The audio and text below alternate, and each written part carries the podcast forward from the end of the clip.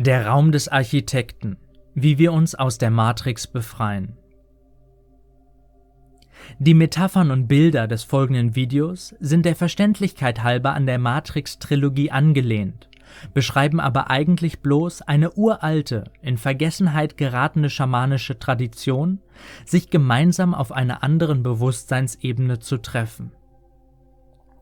Alles, was ich euch über YouTube mitteilen kann, ist energetisch von YouTube reglementiert, und die tiefen Ebene meiner Worte können über die virtuellen Vermittlungswege nur indirekt aufgenommen und verarbeitet werden.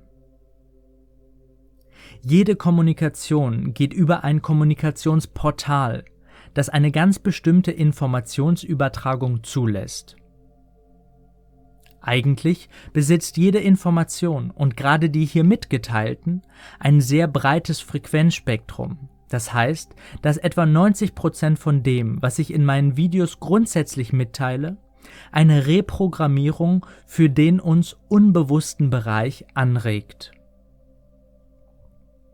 Nun ist es aber so, dass jede Form der Kommunikation durch die Art, wie die Matrix programmiert ist, etwa 90 bis 95 Prozent des Frequenzspektrum meiner Worte abschneidet, sodass das intuitive Verstehen und die Übertragung der Informationen in sein eigenes System nicht immer gleich vollständig möglich wird.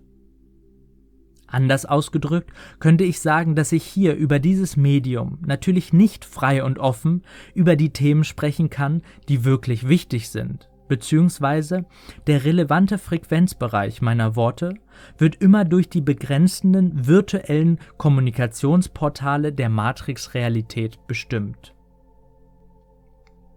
Es gibt jedoch eine Lösung, die ich als sogenannte Nebenräume der Matrix bezeichnen möchte. Schamanen überall auf dem Globus wussten seit jeher, wie sie sich gemeinsam in einem Nebenraum verabredeten, um dort alle wichtigen Informationen übertragen zu können. Natürlich gibt es sehr viele verschiedene Nebenräume und manche von ihnen sind auch stark überwacht oder für uns gegenwärtig nicht zugänglich. Um sich in einem unbeschriebenen, das heißt völlig unprogrammierten Realitätsraum zu treffen, gibt es mehrere Hürden, die ein Mensch in seiner Bewusstwerdung nehmen muss. Es gibt eine Art astrale Matrixpolizei, die versucht, den Schwingungskörper an den physischen Körper zu binden, sodass das freie Fliegen durch die Nebenräume erschwert wird. Diese astrale Polizei wurde an anderer Stelle als die Hüter der Schwelle bezeichnet, welche auch dafür Sorge zu tragen haben, dass du, wenn du einschläfst, dein Wachbewusstsein verlierst. Ein wahrer Mensch aber ist ein Traumtänzer, der mit dem Wachbewusstsein von dieser Realität in andere Traumrealitäten und Ebenen des Seins bewusst hinübertanzt. Wenn wir erst einmal so weit sind, uns bewusst im Schlaf zu verabreden, und uns zu treffen, so dass jeder, der bei dem Treffen teilgenommen hat, am nächsten Morgen vollends bewusst über alle Einzelheiten des nächtlichen Treffens ist, dann sind wir bereit, die Matrix von einem ganz bestimmten Nebenraum aus auszuhebeln und umzuprogrammieren. Der Raum, von dem ich rede, ist der Raum des Architekten der Matrix, in dem alles ganz weiß einem unprogrammierten Quantenfeld gleicht. So viel kann ich jetzt schon bereits zu euch sagen. Ich habe sehr, sehr wichtige Informationen für euch, die ich aber nur in einem unprogrammierten Nebenraum der Matrix aussprechen kann und darf. Das heißt, unsere gesamte Bewusstseinsentwicklung zielt darauf ab, dass wir alle relevanten Informationen nur noch im Hyperraum miteinander teilen, um dann wieder in die Matrix zu gehen, um sie aufzulösen. Jedes, aber auch jedes Wort hier in der Matrix ist überwacht und energetisch reglementiert und damit sich eine sogenannte Widerstandsbewegung organisieren kann, braucht es die Nebenräume, in denen wir uns ungestört austauschen können. Wir können die Matrix nicht aus der Matrix selbst umprogrammieren, sondern nur in dem Raum, von dem aus die Matrix programmiert wird. Übt euch im luziden Träumen und dann im Astralreisen und schaut, wie ihr auf anderen Ebenen bei vollständigem Bewusstsein bleibt und wie ihr geistig durch multidimensionale Räume navigieren könnt. Und dann könnt ihr schauen, ob ihr es schafft, euch gemeinsam in einem Nebenraum zu verabreden. Erst einmal ist es nicht so wichtig, welcher Raum das ist oder ob der Raum, in den ihr geht, wirklich unbeobachtet ist. Viel wichtiger ist, dass wir spielend leicht lernen, die Räume zu wechseln. Jeder Raum hat eine bestimmte Schwingungssignatur, die man, metaphorisch sehr weit hergeholt, als die Telefonnummer eines Schwingungsraumes betrachten kann. Das heißt, man muss sich exakt in einer Schwingungssignatur eines Raumes einwählen, um auch wirklich in dem gleichen Raum anzukommen. Sobald einer eine andere Schwingungsnummer wählt, kann ein Treffen und die darin stattfindende Kommunikation nur aneinander vorbeigehen.